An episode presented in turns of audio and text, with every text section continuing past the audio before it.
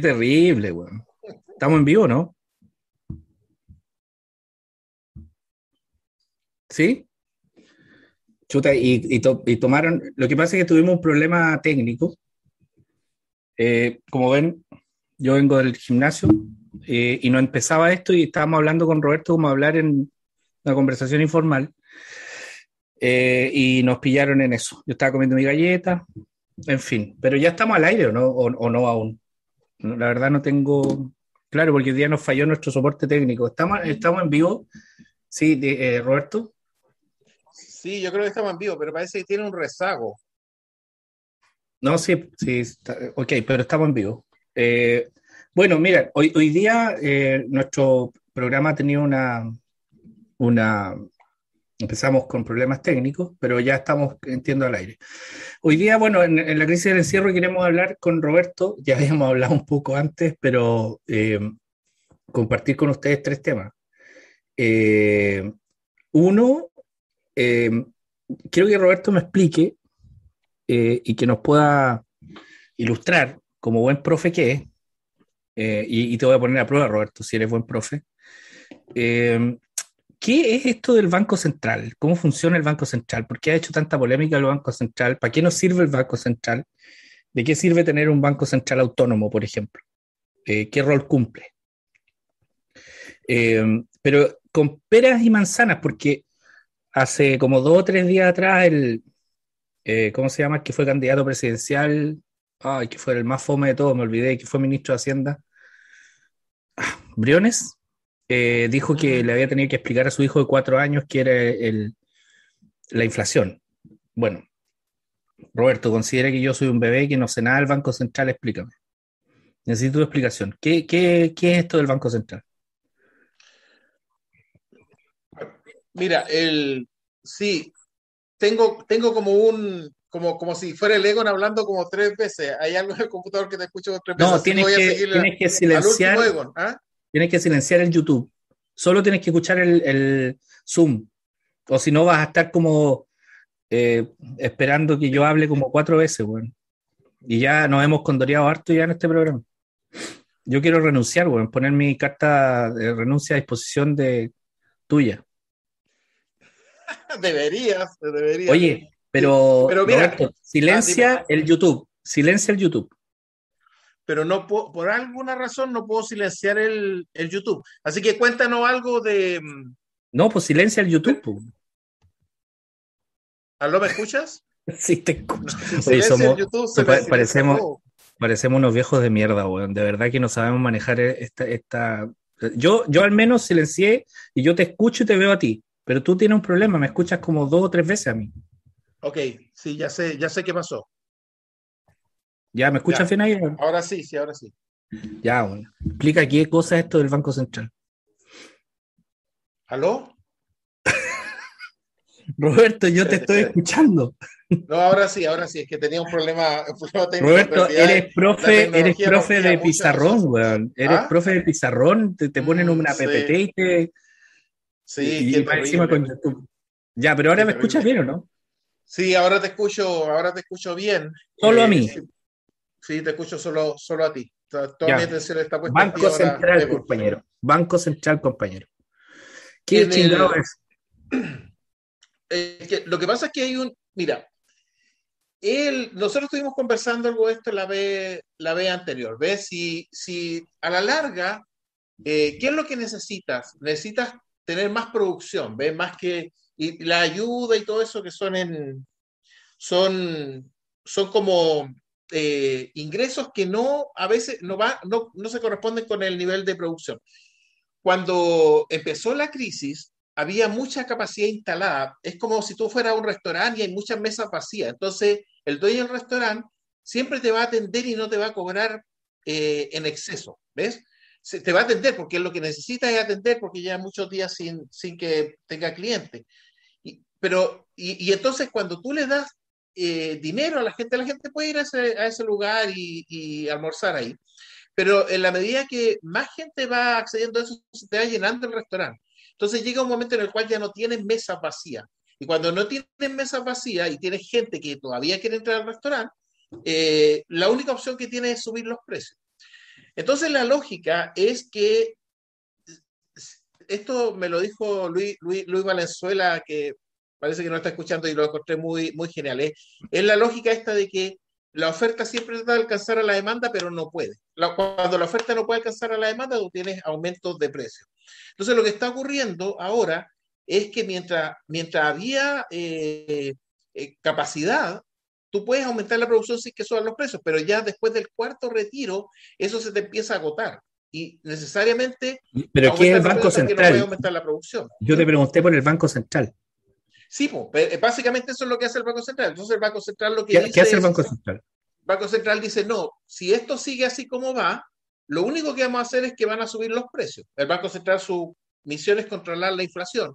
Y entonces decide subirte la tasa de interés porque al subirte la tasa de interés desacelera un poco ese crecimiento. ¿ves? La, gente, la gente dice, eh, la gente dice, no, me sale muy caro, mejor voy a ahorrar la plata, la voy a guardar porque la tasa de interés es más alta y quienes están invirtiendo dicen, no, voy a esperar un poco, o, me voy a comprar una casa, voy a esperar, o el auto voy a esperar porque me sale muy, muy caro. O sea, hoy día, por ejemplo, el, el Banco Central es autónomo para subir las tasas de interés y esas tasas de interés, el Banco Central es en el fondo quien le dice a los bancos, Santander, el Estado, a cualquiera, al Scotia, le dice, eh, cuánto es la tasa de interés, le da rango el Banco Central o le dice tienes que cobrar 0,8, 0,9. ¿Y qué es lo que le, dice el Banco Central al banco para que le preste plata? No, es, la tasa, es la tasa referencial, es la tasa de intercambio de los bancos. Entonces, como se, a ti te aumentan el costo de producción, los bancos eh, hacen el negocio eh, comprando y vendiendo dinero. Entonces, de cierta manera, el costo se le va aumentando. Entonces, si al Banco Central le tienen que pagar tasas más altas por el financiamiento, Ahora ellos tienen que traspasar eso, pero es básicamente una referencia, es una, es una cuestión referencial. O sea, dice, esta es la tasa de, interés interbancario en, la, en las operaciones entre los bancos, los canjes, etcétera, y entonces los bancos a sus clientes tienen que aumentarle la tasa de interés. Y a la larga, esto se transforma en que las tasas de interés del público son más altas, las de las tarjetas de crédito, las de los supermercados son más altas, y la gente, bueno, bajo esas condiciones debería restringir un poquito el consumo. Esa es la lógica, porque si estás consumiendo pero no tienes más producción, básicamente se va a, a convertir. Pero el Banco Central, Roberto, Roberto, el Banco Central, ¿qué es lo que tiene autónomo? ¿Es que es una institución regulada por una ley? Porque quienes están ahí son personas conocidas, que han tenido cargos políticos, no, no son robots, son personas que tienen vínculos políticos, ¿no? La, autonomía es, desde mi punto de vista, uno de los grandes logros de la, de la política en Chile y, es re importante. La, la autonomía significa de que es autónomo del gobierno. O sea, si que su integrante no lo designa el gobierno. Claro, no, no solamente no lo designa el gobierno, sino que no le puede dar instrucciones. Por ejemplo, en la mayoría de los países lo que ocurre es esto, cuando tienes problemas de financiamiento, ya no tienes espacio para aumentar la deuda, Muchos países lo que deciden es imprimir más dinero o de alguna manera hacer operaciones eh, monetarias que no tienen contraparte en deuda ni nada de eso. Y eso a la larga lo que genera es inflación. En el caso, y, siempre existe la tentación en todos los gobiernos, independiente del signo que sean, de eh, financiarse a través de emisiones del Banco Central. Cuando tú los separas... ¿Y qué, es una emisión del Banco Central? ¿Qué es una emisión? ¿Qué es una emisión del Banco Central? Emisión del Banco Central es que eh, básicamente te financia imprimiendo más billetes. tú, por ejemplo, eres, tú, tú eres el gobierno y dices, eh, ¿saben qué? Tengo mucha presión y voy a aumentar los salarios de, todo el sector público. Pero no tienes plata para eso, no tienes presupuesto para eso. Entonces le dice al Banco Central, bueno, impriman billetes, en realidad le dice, financienme ustedes y te financia eso, pero eso no tiene una contrapartida en producción adicional y a la larga se convierte en aumento en, lo, en aumento en los precios. Mira el caso, por ejemplo, de este país que a mí a ti no te menciona mucho, pero, pero es, por ejemplo, en el caso de, de Cuba, ellos retiraron todos los billetes de circulación, todos los billetes de circulación, y a la gente le dieron un número en una cuenta y un saldo en una cuenta. Y tienen una tarjeta que pueden ir y comprar contra ese, ese saldo lo que hace la emisión es como decir, ok, yo voy a, tengo que aumentar el gasto, el gasto del sector público y voy a, como yo manejo esas cuentas, en la cuenta que diga Ministerio del Interior, por ejemplo, voy a poner un número más grande, el doble más ah, grande. Es como que te manejan las cuentas corrientes, en definitiva. Claro, con eso tiene más, más recursos y puede comprar cosas, pero va a significar que alguien va a tener menos producto que comprar porque se los llevaron ellos con el. O sea, le, manejan. un último ejemplo. Sí. En el caso del restaurante este que está, que está lleno y tiene una cola de gente adentro que quiere entrar, pero no hay más mesa, el Banco Central dice, ah, no, yo voy a dejar y les da, eh, les da plata, si les da billetes para que entren a ese restaurante. Pero esos billetes no, tienen, no sirven de nada, porque una vez que estén adentro, la cantidad de mesas está fija y están ocupadas. Entonces, solamente va a ser... No puede consumir. No puede consumir, no la puede ocupar. No, entonces, no, la puedo, no la puedo ocupar. Entonces, pero es una tentación. Roberto, lo que pasó hoy día entonces es que eh, hay mucha plata circulando y, y, los productos están muy caros. Claro, o sea, es como, es como el restaurante, ¿ve? Tienen las mesas llenas pero la gente tiene más billetes, eh, digámoslo así, o más dinero para entrar al restaurante, pero no hay más mesas disponibles. Entonces, toda la gente le dicen, ok, ahí tienes más dinero para ir a este restaurante. Ah, ya. Por eso se acabó la madera. En ese restaurante puedo ir. Pero está, no cara la madera, por ejemplo. Claro. Sí, pero los precios, es que ahí hay un debate, ¿ve? En qué es lo que está haciendo aumentar los precios, porque la lógica del Banco Central es que los precios aumentaron debido al IFE y, la, y, lo, y el 10% y toda esta, toda esta ayuda. Esa es una explicación del aumento de los precios y es la explicación que yo te digo. O sea, está copada la capacidad, no hay más producción y solamente suben los precios. Pero hay otros economistas que dicen que no es tan así, que básicamente es debido a los precios internacionales que están aumentando y el aumento en el tipo de cambio en particular. Y eso también tiene mucha, mucha base. ¿ve? Entonces, la gente que cree que son los precios internacionales, entonces dice no tiene ningún sentido lo que está haciendo el Banco Central, porque en realidad el Banco Central no puede controlar los precios del, arroz, por ejemplo, que estamos importando. Entonces, esa gente, eh, eh, eh, y tú lo viste probablemente en algunos Twitter, que hay gente que dice que fue una sobrereacción y que está muy malo lo que hizo el Banco Central porque básicamente es inflación internacional. En cambio, otros dicen, no, mira, la inflación es debido a las ayudas ¿Y a ti qué te parece? ¿A ti qué te parece que lo, que hizo el Banco Central? A mí me parece que es una mezcla, es una mezcla de los dos. Eh, porque hemos ya, pero Roberto, juégatela, por algo. Siempre está ahí no, en el pero espérame, pues, sí, es una mezcla de los dos porque hemos estado mirando las cifras y en realidad la demanda china, por ejemplo, ha aumentado mucho, lo que hace subir los precios internacionales. La descarbonización hace que tú utilices muchas cosas con las que, se usan para hacer alimentos, como el maíz, etcétera, para hacer biocombustible. Entonces hay una explicación ahí. Pero es imposible, ¿ves? Que después de tanto eh, a mí me parece que fue una jugada política. no hayan subido los precios. Yo creo que el principal componente es inflación interna. A mí me parece que fue una jugada política. ¿En qué sentido? En dar una señal que se está discutiendo el cuarto retiro. El gobierno nuevamente no quiere, por las razones que ya han expuesto, y el Banco Central actuó oportunamente para los intereses del gobierno en decir que eh, va a pasar esto que anunciaron que iba a pasar. Eh, creyendo que la gente es como, pero, pero parten del supuesto como que la gente es estúpida y que va a correr a retirar su plata para comprarse televisores. Pues, si somos un país liberal, o, defendemos, el, no, no, liberal, defendemos el principio de la libertad individual mucho, eh, de izquierda a derecha siempre se defiende ese principio. Eh, ¿Por qué no dejamos que sea voluntario? Quien quiera retirar, que retire. Pues, Sí, está bien, pero va a tener efecto en aumento en los precios y lo que retiraste no te va, no va a ser, va a ser ilusión monetaria. Ver 10% que en realidad no va a ser un 10%. O sea, está bien lo que tú estás diciendo. Esa, esa apología del liberalismo está muy bien, ¿cachai? Pero, pero uno tiene que aceptar que esas son las consecuencias. Y lo que tú llamas efecto político, en parte es lo mismo. Ve, el Banco Central dice, bueno, como este retiro va a hacer aumentar la inflación, inflación va, a haber inflación porque no hay más espacio, eh, yo lo evito subiendo las tasas de interés hoy día. Entonces, básicamente es así, ellos están pensando de que es inevitable el cuarto retiro. En concreto para nuestro people que nos está escuchando eh, y que después nos ve, ¿Qué recomienda el economista Roberto Pastera? Hagamos la parte seria del programa. La recomendación de Roberto. Esta es una sección nueva que vamos a inaugurar hoy día. La sección de Roberto. Nuestro, es como el meteor, Oye, tú vas a ser como el meteorólogo del matinal, que siempre le erra, pero no importa, yo te voy a creer. ¿Qué recomienda nuestro querido economista Roberto? Eh, este, ahorrar pedir un préstamo, invertir en el extranjero, comprar divisas, comprar Bitcoin, qué cosa, salga a pasear, vaya a veranear, qué es lo que eh, recomienda nuestro querido economista Robert. Tú puedes inventarme una sección y yo la respondo. Por un lado y por el otro lado, tú sabes que los economistas tienen dos manos, ¿ves? siempre hacen esto. Truman decía que le gustaría tener un economista eh, manco que nunca le dijera por un lado esto y por el otro lado esto. Eh, pero, pero en realidad eh, los 10% son malos.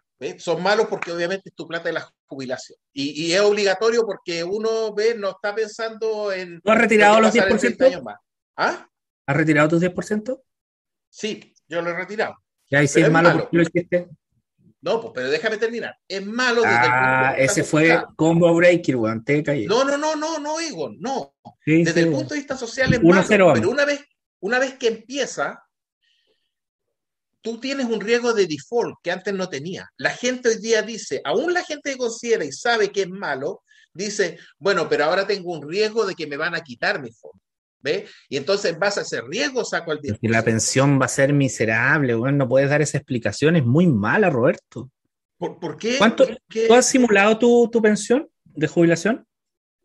Sí, Sí, debe, ser como un tercio probablemente lo que yo recibo ahora. Un tercio es miserable y te vienen a hablar como de 20 años más, no, chao, yo lo retiré y me los tomé todos, Pero mira, igual, o sea, si tú piensas, trabajas 30 años y vives 30 años, ¿realmente quieres con un 10% de cotización durante 30 años tener un 100% de tu sueldo durante los otros 30 años? Que el gobierno me La lógica es imposible, pues. Que el gobierno me deje en paz. Yo sabré lo que hago con mi fondo. Y después no le voy a ir a pedir plata cuando sea viejo, idiota, jubilado, no voy a andar pidiéndole plata.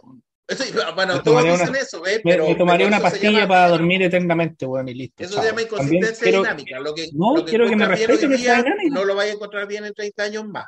Quiero que me respeten ese también ese principio de, de, si yo quiero la eutanasia, por ejemplo, yo defiendo ese principio.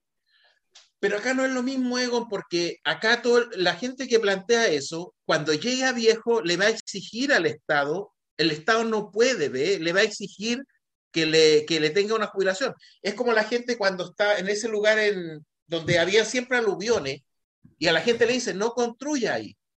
Pero la gente construye porque sabe que si pasa algo el Estado igual va a tener que ponerse. Se llama inconsistencia dinámica. Y nadie, entonces, ¿cuál es el efecto? Que la gente que no lo retire va a tener que financiar a toda la gente que lo retira, porque a la larga va a tener que tener eh, pensión para esa gente. Ahora, me preguntaste qué es lo que aconsejo yo. Si la gente puede ahorrarlo, porque, porque obviamente se le va a ir, ese 10% se le va a ir en precio, esa es ilusión monetaria. Obviamente tienes que ahorrarlo, pero tienes que ahorrarlo en un instrumento que te proteja de la inflación, ya sea que lo ahorres en UF, ya sea que no lo retires o, que lo tengas en ABP. Mira lo que dice Sergio Roja, pero Sergio Roja entonces está con el sistema antiguo. Dice, mi pensión estimada es del 77% de la renta actual. O eres carabinero, Sergio, o eres de la de pensionado con el sistema antiguo, porque si no... O, es, de la UASH que tiene un sueldo muy bajo. ¿O cuál es tu AFP? como para cambiarme? Pues? No, pues también puede ser que por el hecho de que su nivel de renta sea bajo, él pueda llegar a un, a un 77%. Ah, o sea, mi AFP ha sido mala inversora chao, vale hongo mi FP, siempre vale hongo, yo no me he cambiado. Pero las demás siempre de pero lo que de la renta actual. de la renta actual, o sea, gana un millón y va a ¿Ah? jubilar con 770 mil pesos. Sí, eso es una buena pensión. O sea, es, pensión de, jubilado a la Fuerza Armada, de carabinero, de, militar. O con el régimen antiguo, pero no de FP, güey. Pero, pero, claro que es de FP porque el Sergio el nuevo. lleva 30 años trabajando. ¿Ah? Sergio Rojas dice el nuevo. Sí, Sergio lleva 30 años trabajando, no tiene lagunas, siempre ha, eh, siempre ha cotizado por el máximo y la, y la rentabilidad sí. Pero igual, y me aparece un 30%. ¿Cómo? Yo igual, lo mismo, toda mi vida llevo trabajando desde el año 98, compadre, nunca he parado. Pero si cotizas poco. La, renta más alta que tuve fue la, renta más alta que tuve fue la de intendente, 5 millones y medio de pesos líquidos. Eso, y no tengo que ocultarlo porque estaba en Chile transparente. ¿Te quedado de intendente, pues, No, fue lo mejor. Mi mejor pasada fueron los tres años intendente, no me arrepiento de nada de lo que hice, de nada. Pero aún. Sergio Rojas, tú el mal inversor. Yo el mal inversor. Entonces, yo sí soy un mal inversor, soy un pésimo negociante, pero bueno, 77% felicidad. ¿Y qué FPE, la de Sergio? No, si da igual la FPE, en un plazo largo, tú tienes rentabilidad que no la tienes en otro sistema. Lo que pasa es que es un 10%. Ah, tiene APB, tiene APB, ahí está. Tiene ahorro voluntario porque es lo mismo que te digo yo. El, obligatorio es 10%, Egon. Si cotizas 10%, no puedes esperar que la mitad de tu vida tenga el 100% de lo que recibiste mientras estabas trabajando. Es pura. Bueno, pero esa fue, esa fue la, la, promesa de Piñera, no fue mía, weón. No fue mía, no me, no me digas a mí. Si esa fue la promesa que hizo José Piñera cuando esa era promesa, Esa promesa, ahí debieron haberle dicho que era una cosa imposible. Lo que pasa esa es que promesa no... es mía, esa promesa la hizo Piñera, que en octubre de, del año pasado, el 2020, eh, iba a salir el primer jubilado con el 100% de su sueldo. Ahora, dime, tú, si, si, no es la FP, ¿cuál es, el, ¿cuál es el sistema? ¿Cuál es el sistema, por ejemplo, que podría ser si no fueran una, la FP? No sé, yo te, pregunté a ti, hoy día yo estoy relajado, escuchando a quien sabe, pero yo no tengo propuestas si ese tema... Si no es FP, es reparto. ¿ve? Y hay mucha gente que está planteando el tema del reparto. Si lo miras con lógica, en un país donde la tasa Hablemos, hablemos la lista del pueblo, pelemos la lista del pueblo, no nos vayamos en esto, pelemos la lista del pueblo. Tengo ganas de pelar eso. No, no, pero termina. Yo te, quería, preguntar si viste. Pero termina tu idea nomás. ¿Viste el reportaje del, del Clinic sobre, sobre el pelado Bade? ¿Lo viste? Que le hace, eh. que le pregunta a varios, a varias gente acerca de su opinión acerca del caso del pelado Bade. ¿Lo viste? No. ¿Cuál, cuál yo, reportaje? yo te voy a decir la respuesta. Yo, yo, he leído lo de la tercera. Ah, ya. No, pues tenés que leer el declino y la tercera es muy serio. Además, el duopolio y, y todo eso, y la captura en los medios. ya, yo te digo lo que dijeron y tú me dices quién lo dijo, ¿ok? Ya. Primero fue, por Dios, ¿cómo pueden utilizar una enfermedad para ganar plata? ¿Quién dijo eso? ¿Quién lo dijo? Tú dime quién lo dijo. Pucha, Fulvio Rossi. No, ese fue el dueño de una ISAPRE. el dueño de una ISAPRE. Sí. Qué cara raja, weón. Qué cara raja. Ya, este ahora. Ah, hola, recién me desperté. ¿Qué pasó? ¿Quién lo dijo? o, el, o, el, marido de, de, de la Tom Katomitsich o como molestan a Alejandro Guille, Alejandro Guille. No, tú dices el capete fue Joaquín Lavín Jr. Ah, sí. Este lo, lo, voy a demandar por copión. ¿Quién lo dijo? Lo voy a demandar por copión. Este es Rafael eh, Garay. Rafael Garay, sí. A este lo voy a adivinar, ¿ves? Lo repudiamos. Lo repudiamos. Lo repudiamos, lo repudiamos. No, no cacho. ¿Quién? La lista del pueblo. Ah. ya este, mira, lo, lo apoyamos. Lo apoyamos. Eh, no sé. La lista del pueblo. lo, vamos, lo vamos a consultar con la gente. La BIM. La lista del pueblo. La lista del pueblo, Este, mira, está bueno. Dice: ¿En serio quieren saber mi opinión? No lo puedo creer. Ceci, me están llamando de un medio para preguntarme algo. es Piñera. ese es tu presidente. ¿Ah? No es mi presidente, bueno, jamás votaría por alguien de derecha. Mira este, este dice, veamos el lado bueno, por lo menos está mejor de salud que mi notario. Ancalado. Ah, bien. Este, mira este. Puf, dice. Yo puse a Valencia de extremo izquierdo. Ese sí que es un invento. Ah, ese, el machete, po. No, ese es Martín Lazarte, ese sí lo... Machete, po, machete Lazarte. Sí, pues machete. Machete. Coméntame tú, pues, ¿qué es lo que, me quería comentar? De... Aquí ve alguien adivinó que era Joaquín Lavín Jr. No, no, lo que te quería decir yo de la lista del pueblo, que eh, en realidad, mira, yo, yo pensé que esto en la lista del pueblo iba a pasar después de, no sé, un año, dos años, después de que tengan parlamentarios. Porque cuando, cuando tú llegas a la política, desde la negación de la política, que en el fondo ellos llegaron a la política negando la política y negando todos los que estaban en, haciendo política, y llegaron también con una superioridad moral increíble. O sea, eh, yo afortunadamente nunca, nunca le creí el, discurso, siempre estos liderazgos que son muy mesiánicos, eh, eh, invocando al pueblo, cuando invocan mucho al pueblo, el pueblo sufre, el pueblo pasa hambre y como que la gente tiende a mesianizar esa, esa invocación, desconfío desconfío porque la política es la síntesis del pueblo, y, en el pueblo nosotros somos, eh, es, eh, el pueblo en sí mismo es una síntesis llena de contradicciones, Roberto. Es la pillería, es tratar de, sacar ventaja, es tratar de que respeten el semáforo, es tratar de que respeten el discopare y no se pasen. Esa es la síntesis del pueblo. Nadie de los que lo de, quien nos está escuchando acá puede, eh, puede arrogarse una superioridad moral y con esa superioridad moral ganarse un escaño de representación popular. Eh, nosotros somos la expresión, la síntesis de nuestras contradicciones. Y, eso es el pueblo. El pueblo no es algo puro. Quien diga que el pueblo es puro, santo, que respeta todas las leyes y que el pueblo eh, está libre de cualquier anomalía que se ve en política, está equivocado, está haciendo una lectura religiosa del pueblo igual tienes que actualizarte, ¿ah? No, no puedes seguir hablando del pueblo, tienes que hablar de los pueblos ahora. no, no, no, por, eso te digo. Mira, porque, eh, Roberto, no sé si coincides conmigo, pero en los últimos, no sé, eh, años, en el último año, se ha manoseado el concepto pueblo, se ha manoseado el concepto patria, se ha manoseado el concepto de familia. Familia y patria y república lo ha manoseado la derecha de una manera espantosa, weón. Eh, y el concepto pueblo y ciudadanía lo ha manoseado la, la centro izquierda de una manera espantosa. Eh, el partido de la gente, tu amigo Parisi, es un asco de partido, de verdad, es un asco de partido. Tiene los peores males de, los partidos que yo he visto, los tradicionales. Entonces, imagínate el partido de la gente, que Parisi se peleó con el otro, ¿cómo se llama? Lorenzini. Lorenzini, bueno. Y ah. ahora se están acusando de corrupción. Mira Calao.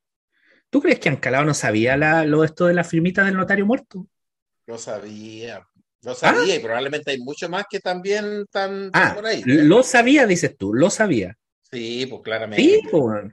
Entonces, Esta, esta síntesis del pueblo, lectura equivocada, pontificada, eh, santificada, le hace pésimo a esta nueva política que están haciendo en, eh, la, Constitución. Yo prefiero un líder que eh, haciéndose cargo de sus defectos, de su historia pasada, enarbola un mensaje de bien común, muy específico, pero sin tratar de decir, yo soy la virtud y tú eres el pecado, porque ya sabemos en qué termina eso.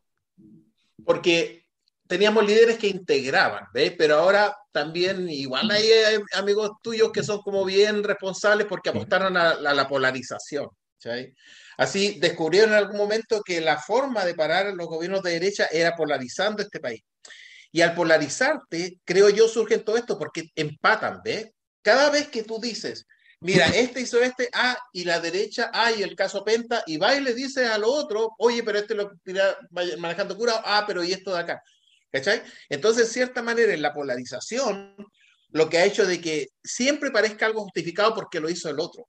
En cambio, antes, cuando teníamos gobiernos que integraban, ¿ve? que no polarizaban, era mucho más difícil eh, encontrar estos que lo habían, ¿ve? pero eran excepcionales. Hoy día es como tú lo dijiste, hoy día esta cosa se ha vuelto realmente sistemática. Pero ojo, que la, ojo que la integración de la cual tú hablas, que es la integración de los 90, de la, de la concertación, ¿no? o sea, ya, pero, pero, pero esa era una integración, una integración que tenía límite. O sea, esa integración era muy homogénea, muy noventera, muy, muy posguerra fría, muy, muy tibiecita la Guerra Fría, o sea, las diversidades sexuales, las diversidades culturales, las diversidades territoriales no estaban en ese lenguaje de la concertación, Roberto. Para nada. No, y, tienen que estar, ¿ve? pero tampoco puedes pasarte a la dictadura de las minorías, porque básicamente estás pasándote de un extremo a otro. O sea, lo mismo que antes le criticabas, por ejemplo, a la gente que salía en televisión y era un valiente, alguien como Bañados, por ejemplo, que se iba contra el sistema. Hoy día es lo mismo, ¿ves? Pero es en el otro lado. Hoy día en la televisión es básicamente estos puntos de vista y si alguien sale con una posición distinta, lo funan. Sí, no, pero, pero yo creo que ahí Roberto está siendo muy castigador con esto que estamos hablando. Sí, el problema es los eh, liderazgos nuevos que surgen en base a la pontificación y a la crucifixión del otro, del otro político que ha estado en el poder. Ese es el punto. Si los liderazgos no, hay liderazgos que son, que, que son, eh, que son extremadamente valiosos. O sea, hoy día, por ejemplo, no me vas a negar que el Frente Amplio tiene liderazgos muy valiosos, que la nueva mayoría tiene liderazgos muy valiosos que han sabido reconvertirse, que la, derecha, está haciendo... Espera, para allá voy, Roberto. Que la derecha tiene, tiene liderazgos muy valiosos que están tratando de entender el nuevo contexto. Son la mayoría. El punto es que los altisonantes eh, como por ejemplo del lado de Cast, yo francamente te debo confesar, como aquí estamos fuera del aula y sin filtro, yo me alegré, yo me alegré, de verdad, me alegré que la lista de los republicanos quede fuera. Ojalá quede fuera. Porque esos gallos no han entendido todavía el mundo que están viviendo. Imagínate, te, obligan a ti a que eh, la familia, la familia, sea entre un hombre y una mujer. Yo conozco miles de jóvenes, y ya no, no miles, estoy exagerando, muchos jóvenes que las familias las hacen entre personas del mismo sexo. ¿Y qué va a pasar con esas personas? Para este sector político que niega que son enfermos, por ejemplo, y que hay que hacerles un tratamiento, o que están en contra de la Biblia. No, por favor. O sea, yo, de verdad creo que esas personas están fuera de contexto. ¿No han entendido? son tan pocas, son, una minoría. Pero esas son, esos son los liderazgos altisonantes que, como tú dices, polarizan el país. Pero si esa gente todavía, todavía invoca a Pinochet, pues Roberto, todavía dicen que, que, Pinochet es un presidente, entonces esa gente está como no entendiendo lo, que está pasando. Pero, pero en cierta manera se potencian, porque tienes a unos que van a gloriar a Pinochet y otros que lo utilizan como un arma para, para ir y, y, volver todos los temas Pinochet, ¿cachai? Y la sociedad no está en eso, ego. La, la mayoría de la sociedad está tratando de, de, hacer algo distinto. Ahora, yo, yo comparto lo que tú dices, ¿ve? porque yo he conversado con, con harto de todos los sectores y hay un montón de gente, particularmente joven, que tiene una posición que uno más viejo no comparte, pero que está bien fundamentada técnicamente. A mí me gusta eso. Y está tanto en la derecha como en la, como en la izquierda. Pero hay los que hacen de esta cosa un juego de poder, ¿ve? Y esos son los que le están haciendo mucho daño porque creo que para algunos eh, básicamente esto es dar vuelta a la tortilla, ¿ve? Que si el poder lo tuvieron uno, lo tengan los otros ahora. Y, y es más que eso, es más que eso, creo yo, es más que eso. Oye, Roberto, si a ti te hubiesen... Oye, tengo, tengo este libro a propósito, ¿ves? Lo voy a regalar. Mira, se llama A propósito del, del, Daniel, de Patricio Fernández que se pasó a tu fila ahora. Sí, oye, yo, eh, ¿por qué tú dices que yo soy socialista si yo renuncié al PS? No sé por qué, no sé por qué. No sé Ahora, si tú me dices que soy un. de ti y me acuerdo del Partido Socialista. Ahora, e, evidentemente que yo tengo un corazón socialista, es evidente, tengo pero un socialista mucho más.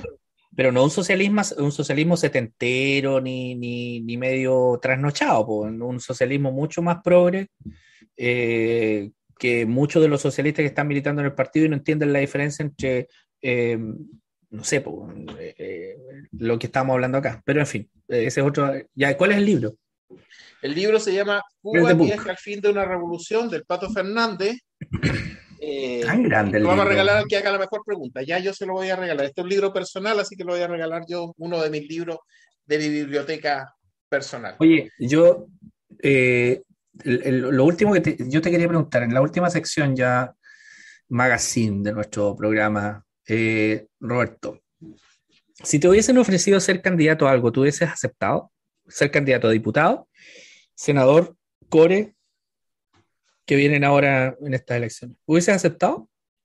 Mira, lo pensé, pensé ir de candidato constituyente, ¿ves? Pero como a mí no me conoce nadie en Valdivia, habría tenido que ir probablemente por un partido, probablemente habría ido por el, por el tendría que haber ido por el PPD, eh, y, y, yo tengo muy buenos recuerdos del PPD de los 90, ¿cachai? Pero no, no de los de hoy día, pero sí del 90. De Alejandro Flores. ¿Ah? De Alejandro Flores. No, no, menos, no, no de Alejandro Flores, de, de Vitar, de Lago, de, de, de, Palma, de toda esa gente. Pero, pero básicamente porque tenía un, un era una cosa particular para alguien tan joven como yo. Era un partido que tenía sensibilidad social, pero que además respetaba las lógicas del mercado y de la economía. Siempre ha sido el tema que me ha traído, pero esta vez eh, no. Yo no sé si habría tenido mucha oportunidad de ir como independiente por partido. Aunque algunos salieron, pero fueron poquitos. ¿Y tienes candidato ahora? ¿Candidato Ah, de? Por ejemplo, para votar en Core, para votar en, eh, en, eh, en parlamentario, diputado, porque tú votas en No. Valdivia, ¿no? No, pues yo quería votar por ti, pero como que te aconsejaste un poco, entonces No, no, no, si en esta vuelta yo no voy a ser candidato. Pero tienes candidato, ¿no? no, no conozco, no los conozco a los candidatos, debería conocerlos, ¿ves? Porque voy a tener que, voy a votar por ellos, pero no, lo, no los conozco, estoy un poquito cansado también de, de votar por posiciones políticas que uno tenga, ¿ves? Prefiero ver la persona. Ahora, yo creo que la mayoría de la gente debería hacer eso, ¿ves? Ver la persona y qué es lo que le... Qué es lo que le Bueno, hay un colega de candidato a Core, Fernando Lacosta. No te puedo creer, Fernando va de candidato a Core. Candidato a Core, po. Fernando, Fernando tiene una cantidad de sorpresas que yo ni sabía. Fernando Lacosta va de candidato a Core, po. Por eso te preguntaba. Sí, Eh, sí. Chuta, vamos a tener que negociar algo con el Fernando. Ojalá salga, va en la lista de la DC, independiente, independiente, como independiente, pero por, en la lista Pacto de la Democracia Cristiana. ¿Cuántos van por esa lista?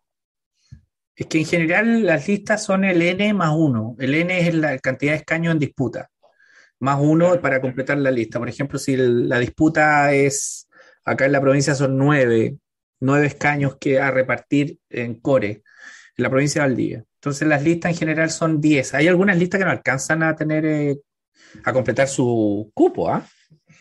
Eh, porque no hay gente disponible o la gente dice, ¿para qué voy a competir con un core que ya está en ejercicio, etcétera?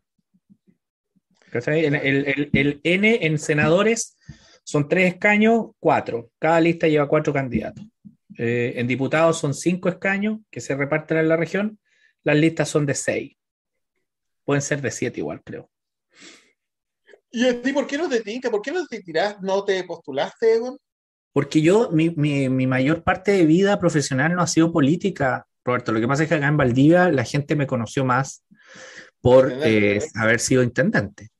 Eh, pero yo desde el 2001 que estoy trabajando en la academia, tengo una larga trayectoria académica, o sea, revisa mi Google Scholar y tengo publicaciones desde el 2003. Me estáis poniendo igual que. Ramón López, ¿ah? ¿Por qué que decía Ramón López? Hoy día salió de nuevo, salió en el diario, ve esta polémica, porque siempre que lo le dicen algo, él dice la cantidad de publicaciones que tiene. Pero no, no, no. No, no, Yo no ¿ah? te he dicho la cantidad de publicaciones. sí. No, no, no, no, si fue una broma. Que me acordé, me acordé de Ramón López ahora porque de nuevo se encendió la. se Pero te las la puedo decir. Mi cantidad de ¿Ah? publicaciones. Tengo problema, te las puedo decir. No, Pero- sí, yo sé, pues sí, yo las, yo las conozco.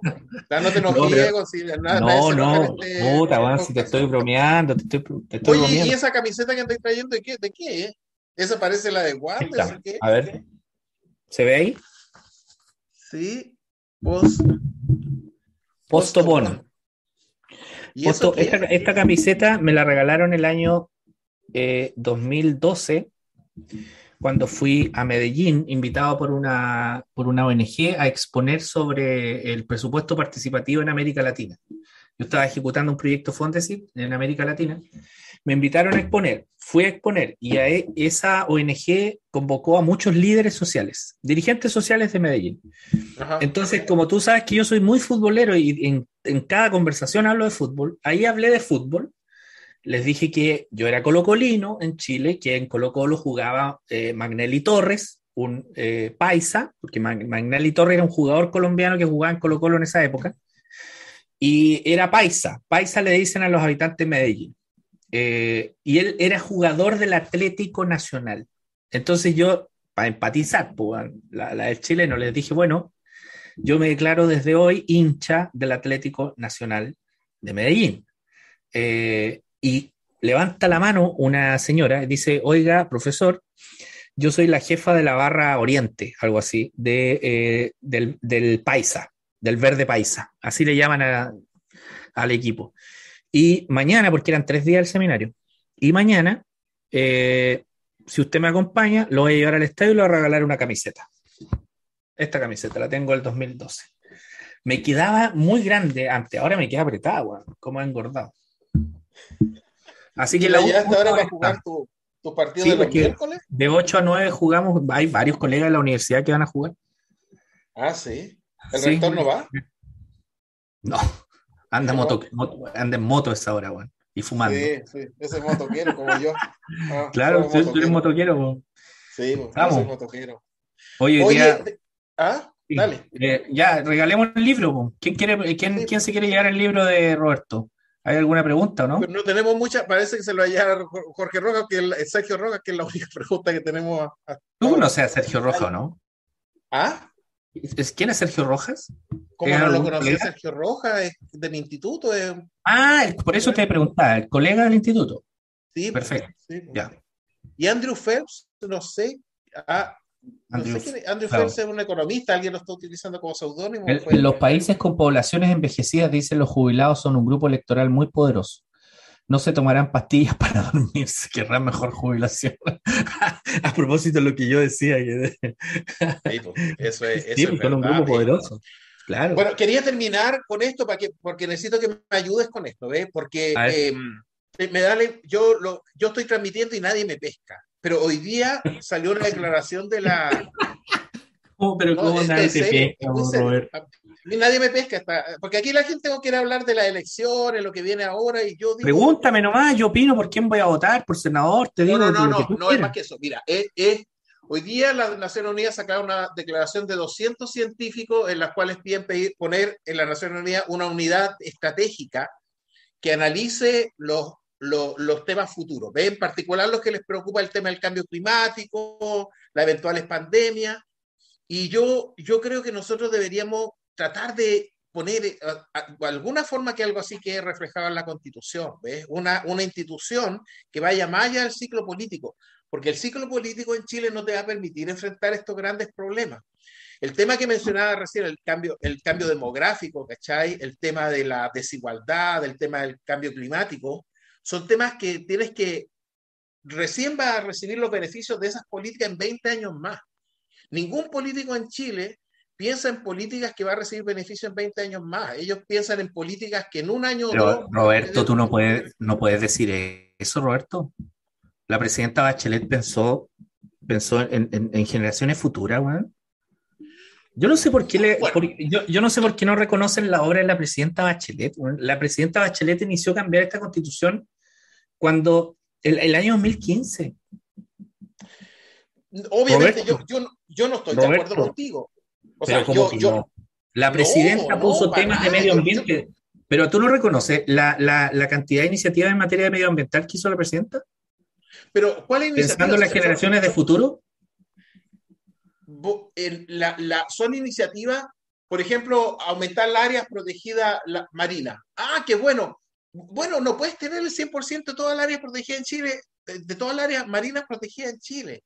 ¿Me entiendes? E, es un, son temas que suenan bien, son buenistas, la gente le cambia, pero tienen, tienen un correlato en términos de los costos que tienen las políticas. Y yo creo que hasta el gobierno de la presidenta Bachelet, los gobiernos anteriores a ellas tuvieron estas consideraciones. ¿ve? Posteriormente fueron muchas propuestas ideológicas, en cierta manera, que yo no estoy seguro. Que a ti te gusta Lagos. A ti te gustaba Lagos, Ricardo Lagos. Me gusta Lagos. A mí me, o sea, yo, yo, a mí me gusta todo lo que se hizo en, eso, en esos años. O sea, sé los temas que hubieron, y yo creo que es muy artificial lo que hacen hoy día, toda esta visión anticapitalista y todo eso, es muy artificial, ¿ves? Para generar cierto, ciertos grupos de apoyo, pero, pero yo creo que el impulso que traía Chile, yo siento que se perdió a partir del, del 2006. Eh, Lago era uno de los autocomplacientes. ¿Ah? ¿Lo puedes ver? Sí, lo tiene autografiado. Ah, te lo había mostrado ya. No, no, pero me, imaginaba. Mira, lee, también te gusta lago. ¿para qué estamos lee para tu envidia. No, no me gusta el lago. Me gusta Bachelet. Bueno, Mira. mándame ese libro y yo te mando uno que tengo autografiado por la Bachelet. ¿En serio? Sí, hagamos un cambio. Ya, ya, si tú tienes una autografía Bachelet, yo te lo. En serio. Sí. Me lo digo pero, cariño, Pero no, o sea, yo. Tú me dijiste estamos fuera del aula y yo. Yo a esta altura ya yo voy a plantear mi posición, ¿ves? Porque yo creo que mucha gente plantea lo políticamente correcto y, y eso está generando un problema. ¿Por qué? Porque Vamos, oye, aquí te hicieron, te hicieron dos preguntas. Eh, tú dijiste que a la mejor pregunta le hace, una te hizo Cristian Salazar, colega, dice, ¿qué hay que preguntar? Esa es una pregunta. Bueno, más o menos la pregunta nomás, Cristian, pero es una pregunta. Eh, Andrew Phelps, eh, dice, yo, ¿debería eliminarse el anonimato en Twitter? Sí, yo estoy completamente de acuerdo. Es irónico, De hecho, yo- Andrew Phelps. De hecho, yo a los, a, los, a los gallos de Twitter o mujeres, hombres de Twitter que me, me tienden a insultar y son anónimos, los bloqueo inmediato. Ya, pero ¿quién es? Andrew Phelps. Es un premio Nobel de Economía. Es un premio Nobel de Economía. Ah, pero ¿ves? no va a ser, Entonces- pero no va a ser un premio Nobel que no está hablando, pues weón, es una No, pues no en español. Básicamente lo que está diciendo ahí es, mírenme, yo soy anónimo y quiero preguntarle a ustedes qué opinan de que yo sea anónimo. Andrew, deja de ser anónimo, pon el nombre. Seguramente eres un profesor de la universidad o un amigo de Egon, tranquilo, pon el nombre, no hay problema. No, mis amigos, mis amigos no creo que sepan de, que, de economía, no creo que se pongan seudónimo. Mis amigos me escribirían por el, ¿cómo se llama? Las artes se pondrían como seudónimo. Sí, pero oye, yo creo que Andrew se puede llevar el libro porque es una muy buena pregunta. ¿Debería eliminarse el anonimato en Twitter? Sí, yo estoy de acuerdo. Pero el punto es cómo se lo enviamos a Andrew, si no sabemos quién es Andrew. Matías Soto, ¿quién debe ir de 9 mañana? globalprioritiesinstitute.org. Ah, no está agarrando para el hueveo el Andrew Phelps. ¿Por qué dice? Di- Sí, pues tú no lo cachaste. No hay cómo mandarle el libro. Bueno, eh, Yo- se la gana Cristian. Ah, ¿quién, quién debe ir de 9 mañana? Yo, weón. yo hago más goles que todos esos buenos juntos. Hay que tiene las artes. Voy a jugarme con Boca, weón, me pongo la roja. ¿Cuántos goles te hago? No, yo creo que debería ir Iván Morales, Matías. Uy, ¿Quién es Iván Matías Morales. Soto? ¿Lo conoce? ¿Amigo tuyo? No, no sé. Pero Matías Soto eh, pregunta quién debe ir de 9 mañana. Yo creo que debe ser eh, eh, Iván Morales. Si tenemos 9, no sé por qué me- Morales no jugó frente a Ecuador. Yo deduzco que no jugó por el esquema táctico que puso Lazarte, de, por el tema de la altura, que requería como dos volantes, eh, etcétera. A mí me Entonces, gustaría dárselo a Andrew Phelps. Andrew, mira, si encontráis una forma de que yo pueda mandártelo anónimo, yo feliz te mando el libro. Pero me tenéis que contestar esta última pregunta, Andrew, ya que, tu, ya que es tu especialidad. Y el Egon también, ¿ves? Así, dejémonos de falsedades y digamos, ¿qué tienen contra el capitalismo? Si yo les preguntara derechamente, ¿prefieren un sistema capitalista a un sistema centralmente planificado? Esa es la pregunta, con eso terminamos, ¿ya? Para Pero- la gente- porque la pero- gente se está como abriendo, ¿ya? pero oye, Entonces, ¿Mm? pero Roberto, ¿cómo hace esa pregunta? ¿Por qué? ¿Por qué no? Porque es muy extrema esa pregunta. Yo no, yo, a mí no me gusta la, la, la- eh, o sea, no, no, pues sí, el capital, el capital, ¿cómo defines capitalismo? Primero. A ver, dejando fuera neoliberalismo, dejando afuera eh, monetarismo, dejando afuera economía de oferta, capitalismo, en la forma en que lo conocimos originalmente, el capital te ayuda a desarrollarte y tienes que regular los mercados en aspectos como la salud, la educación, Sí, pues si externalidades. estamos de acuerdo, si el capitalismo debe existir, si la gente que dice que el capitalismo no debe existir no aguanta un mes sin el sueldo que le paga a su empleador, weón. No aguanta un mes. Pero lo dicen, juego. Lo dicen. No, es que esa gente, esa gente es pura gárgara. Es- mira, esa gente es puro panfleto, compadre. Puro panfleto. Sí, la, la pregunta es otra. ¿Qué tipo de capitalismo o de libre mercado queremos para vivir los próximos 50 años? Ahí sí te la respondo. Yo quiero un- un- un- una economía, un- una economía de libre mercado que sea mucho más protectora que la que tenemos hoy día en ciertos derechos. La quiero mucho más democrática, la quiero mucho más sustentable y ya. Y se acabó. Esa economía que- que tú dices regula Sí. los monopolios, pero esa economía Sí, no regula precios, esa economía mantiene la autonomía del Banco Central, esa economía respeta la libertad de los mercados. En esa economía estás pensando, ¿cierto? Sí, pues. Ya, entonces estamos bien, pero yo lo que creo... Pero compadre, mira, si los, mira, tus colegas de la Universidad de Chile, tus Ah. colegas de la Universidad de Chile que alegan contra el capitalismo, el capitalismo o a través del capitalismo, esa universidad está haciendo la estrategia regional de desarrollo de la región de los ríos. La pregunta es, ¿qué hace la Universidad de Chile acá haciendo la estrategia regional de esta región? Y lo peor de todo, la hace con profesores, con ex profesores de la propia Universidad Austral. ¿Te- te das cuenta, tiene no? que haber postulado... tiene Pero que ¿quién, de- genera eso? El capitalismo. ¿No es cierto? El libre mercado, la libre competencia, ¿no es cierto? Y la Universidad de Chile, eh, donde, que está llena de tus, tus colegas en la FEM que atacan el capitalismo, esa universidad, chavales del capitalismo, deberían renunciar a esa universidad, pues si se enojan con el capitalismo, ¿no?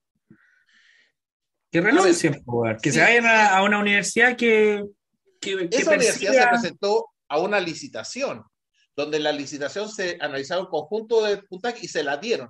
O sea, básicamente la propuesta acá es que junto a esa regla tengamos algo de discreción y alguien diga, mira, ganó en la licitación, pero hay otra razón y démoselo a la, no se lo demos a la universidad. No tiene nada que hacer la Universidad de Chile, así como no tiene nada que hacer la Pontificia Universidad Católica en la región de los lagos, hombre, haciendo la estrategia de un territorio. Bueno, váyanse a escribir paper. Váyanse, váyanse, a escribir paper, bueno, para eso, para eso sí, pero no para pensar el territorio. Eso, el diamante de Porter. ¿Qué dice el diamante de Porter? Yo no sé ni quién es Porter. Eso es administración, yo no sé de eso. Bueno. Yo sé pura economía. Está bien, pero, pero los actores locales son los que piensan el territorio, no una universidad que, la, menor preocupación de la PUC, de la Chile, es hacia dónde va la región de los ríos en los próximos 50 años, hombre. Esa preocupación es de local. Hablaste con los organismos que preparan licitaciones para decirle, mira, ahora... La derecha, la derecha, la derecha de esta región comandada por el general Asenjo, en ese entonces, eh, le tenían tirria pues, a la universidad, porque según ellos está lleno de comunistas, porque tú sabes que la derecha tiene una, cosa aquí en la cabeza que quien no piensa como ellos, ¿qué es? Comunista. Comunista, pues, Y para los comunistas, los que no piensan como ellos son fachos. Eh, claro, los comunistas tienen el mismo problema. Quien no piensa como ellos es amarillo facho. Están encontrando hasta amarillo al Boric, pues, imagínate. O sea, si esa enfermedad se dan estas botellas, pues, y todos la compran y toman el mismo agua y se enferman, güey. Entonces. se puso bien, bien amarillo el Boris. Ya, ya, de hecho, la, la sociedad se está pidiendo amarillo, Egon. Eh, eh, yo me imagino, que voy a pasar algo así. Pero se está empezando. Acuérdate, pueden quedar. Bueno, pero, pero, pero lo que te quería decir es que. Lo que te quería decir es que los argumentos técnicos que dieron en ese entonces son absolutamente legítimos, amparados en la ley, pero altamente estúpidos. Hmm, bueno, eh, está bien, está bien. Hay que conversarlo con los abogados porque los abogados te dirían algo. No, los, abogados, los abogados se amparan en la ley, no en la estupidez. Los abogados se amparan en la ley y en su particular interpretación de la ley, porque también la interpretan. Pero en general, las estupideces, las estupideces, en general, cuando no están reguladas por ley, siguen siendo estupideces, pues. Ya. Oye, te iba a recordar que, se puede caer la lista de los republicanos junto con la lista del Frente Ojalá se caiga esa lista, bueno, ojalá. Se pueden caer las dos. Bueno, ahí se va a poner más amarillo el país. ¿ah? ¿Cuál es la otra? la del Frente Amplio, si también está en No, no, ¿cómo se va a caer la del Frente Amplio? Es un gallo progresista, hombre. Por eso, pero, pero no es tu voluntad, pues van a revisar las firmas, van a revisar las condiciones. Compadre, usted, me preguntó, usted me preguntó, ¿fuera del aula? Sí. En nuestro espacio íntimo, en nuestro espacio íntimo que tenemos acá los dos, en mi espacio y en tu espacio, en our espacio, eh, ojalá se caiga la lista de los republicanos, no tengan candidatos en ninguna parte del país, ojalá. Y ojalá la lista del Frente Amplio acá que fue objetada, ojalá la levanten y la repongan. Conozco a la mayoría de esa gente, tiene espíritu democrático. A los del republicano, si no está la Biblia por medio, tú eres satánico. Si no tienes la bandera en tu casa, eres antipatriota. Váyanse a la cresta, bueno, yo, no los voy a, defender, ellos tienen quienes los defiendan, pero creo que se va a centrar mucho más este país y eventualmente se caen las dos Mira, son tan estúpidos que si escucharan este programa, me acusarían en la universidad. Mm. ¿Cómo un profesor puede decir eso? Y llevarían este video al rector y dirían, ¿cómo un profesor puede decir eso? Estamos en un país democrático. Claro, un país democrático donde ellos defienden a un dictador. Le llaman presidente. Pero a mí me puede ir peor que a ti, porque yo figuro ahí como asesor de una de las listas de la Constitución y, y yo estoy sujeto al negacionismo, ¿cachai? A mí me pueden decir, mira, este, este señor eh, tiene actitudes negacionistas con todas sus opiniones, así que yo salgo. ¿Negacionista por qué? ¿Negacionista? ¿A qué estás negando? ¿Qué hecho histórico estás negando? La, la, definición de negacionista es eh, negar que se hayan violado los derechos humanos durante la época de Pinochet, negar que se hayan violado sistemáticamente los derechos humanos durante el gobierno ya, pero tú qué has negado. Negar, escúchame, negar que se, hayan, se, haya, se haya abusado de los pueblos originarios. En la segunda, si a mí me preguntan, yo voy a decir, no se han violado sistemáticamente. Han habido casos, pero no se han violado sistemáticamente los derechos humanos durante, desde la revuelta. Y eso a mí me puede significar castigo Pero, hoy día Roberto, en Chile, no en no Cuba, en Chile, confundas. por mi opinión. No confundas un hecho histórico con un hecho que se está construyendo, porque todavía, desde el estallido hasta acá, hay casos que todavía no se han, eh, por ejemplo, no hay un informe RETIC, para, para hacerlo más claro, ¿no es cierto? Mm. ¿Tú cómo vas a negar un informe RETIC? Si ahí es donde viene la estupidez. Ahí es donde viene la estupidez. ¿Tú cómo vas a negar que hay miles de desaparecidos todavía? Pero si nadie Ah, está hablando de eso, hombre, no, está es hablando que de lo que, el- del yo te segundo estoy punto que lo vayas a negar ahora. Yo- no, yo te estoy defendiendo a ti. Estoy defendiéndote Ah, a ti, que tú no, no tienes discurso negacionista. Tú tienes un discurso que se está construyendo, todavía no tiene hechos, ni evidencia, ni nada. Esta gente que yo, que yo miro con mucho desprecio político, esta gente es la que dice que eh, no hay detenidos desaparecidos en Chile. Dice que no hay desaparecidos en Chile. Dice en su intimidad que faltó matar comunistas en Chile. Dice en su intimidad que ellos tienen un presidente legítimo. Tú no eso puedes negacionismo. Eso es negacionismo. Porque, ¿Y Eso por qué es negacionismo? Pero ¿dónde está la diferencia? ¿Por qué es negacionismo? Porque hay evidencia histórica consagrada y consensuada por el mundo político, los informes, que dan cuenta de eso. Entonces tú no puedes negar eso. No, no puede. Porque, porque si niegas eso, estamos fritos. No hay vuelta atrás.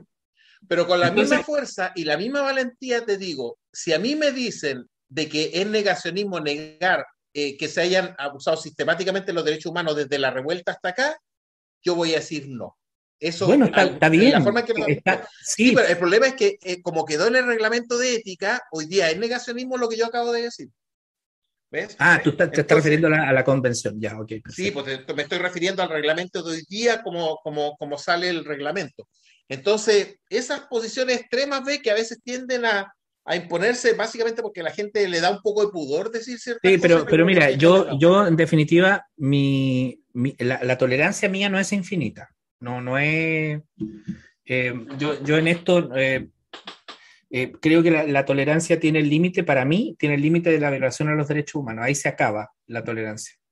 Y en, y en esto soy súper claro con los estudiantes, eh, con todo el mundo. Yo te conté una vez, me pasó una experiencia en una clase donde un estudiante dijo que había mucha gente en el planeta y que había que eliminar gente para que este planeta sea sustentable. Yo le dije, tú te equivocaste de carrera, te tienes que ir de esta carrera. Pero profesor me tiene que respetar. Es que eso no es libertad de expresión. Y yo me choreé, bueno. Porque eso, perdón, pero es- yo estoy para formarte. Tú no debes estar acá. Es que me debes respetar. No te voy a respetar. Tú estás diciendo que hay que matar gente. Y estás Es que no estudiando que una carrera. Para perseguir el bien común con personas. Entonces no puedes estar ahí, no puedes, no, No, puedes, no. a menos que hayas entendido mal dónde estás. O, o que tú hayas entendido mal, porque a lo mejor te No, no, no, no. Yo lo toda la- entendí mal. Escucha, Yo lo entendí mal. todos los grupos biológicos tienen una capacidad de carga, ¿ves? Y llega un No, Roberto, no tiendas a defender eso. No, no, el, yo no el estoy muchacho sabía lo que dijo. alguien te diga eso. Lo que, te estoy- lo que sí estoy defendiendo es que alguien puede tener una opinión científica que lamentablemente a veces cierta opinión científica a algunas personas no les gustan, ¿cachai? Pero eso hay que superarlo porque una cosa es la opinión científica, un enfoque positivo, y el otro el enfoque normativo de si te gusta algo o no te gusta. Esa es la única Ah. excepción. Obviamente yo no estoy de acuerdo con. Terminemos. Sí, ya dale, terminemos, si no vamos a terminar. esta- Vaya No a decir había más que preguntas. se te acabó la tolerancia. Una pelota le llegó y fue gol. Sí, efectivamente. ¿Por qué hablamos como argentinos? Otra pregunta, Lucián Pacheco. Porque somos medio apocados en Chile, pues, queremos imitar a los argentinos, lo encontramos. Yo amo a los hablando como argentino. No, dice, ¿por qué hablamos los chilenos como Ah, argentinos? Ah, Eh, porque efectivamente es así, pues. Somos medio apocados. Yo amo a los argentinos en todo caso. ya, Ya, vale, mira, sí, el, el Oye, ¿cómo, se- ¿cómo se termina el programa? Porque ya ahora que no tenemos sustento técnico, ¿qué onda? ¿Hacemos chao, nos vamos? Sí, pues lo cerramos nomás, pues parece que la Pauli no está. Sí. Sí, Ya, vámonos. nomás. Yo me tengo que duchar, no puedo acostar hediondo. pues. Ya, dale. Eh, ¿Cerramos nomás? vemos. Sí, pues nos vamos, salimos nomás. I love you. I love Yo you. también, Robert. yo también. ¿Vamos a tener otro programa más en hermano. 15 días o no? ¿Ah? ¿Ah? ¿Qué ¿Vamos cosa? a tener otro programa más en 15 días o no? Obvio, pues, nuestro, nuestro séptimo programa. Ahí te voy a decir por quién voy a votar en parlamentario. Ya, ok, dale. Y voy a, Oye, voy a se lo- se lo voy a regalar a Phelps. A Cristian Salazar. A Cristian no, pues espérame, pues si no es, Cristian es un gallo fiel a nuestro programa. Hombre. Sí, pues no he terminado. Pero le voy a regalar a Cristian. Si él no aparece, se lo voy a regalar a Cristian. Y si no, le voy a regalar otro, otro libro parecido a Cristian. El, este el Andrew, el Andrew debe ser algún colega. Sí, seguro, sí, sí.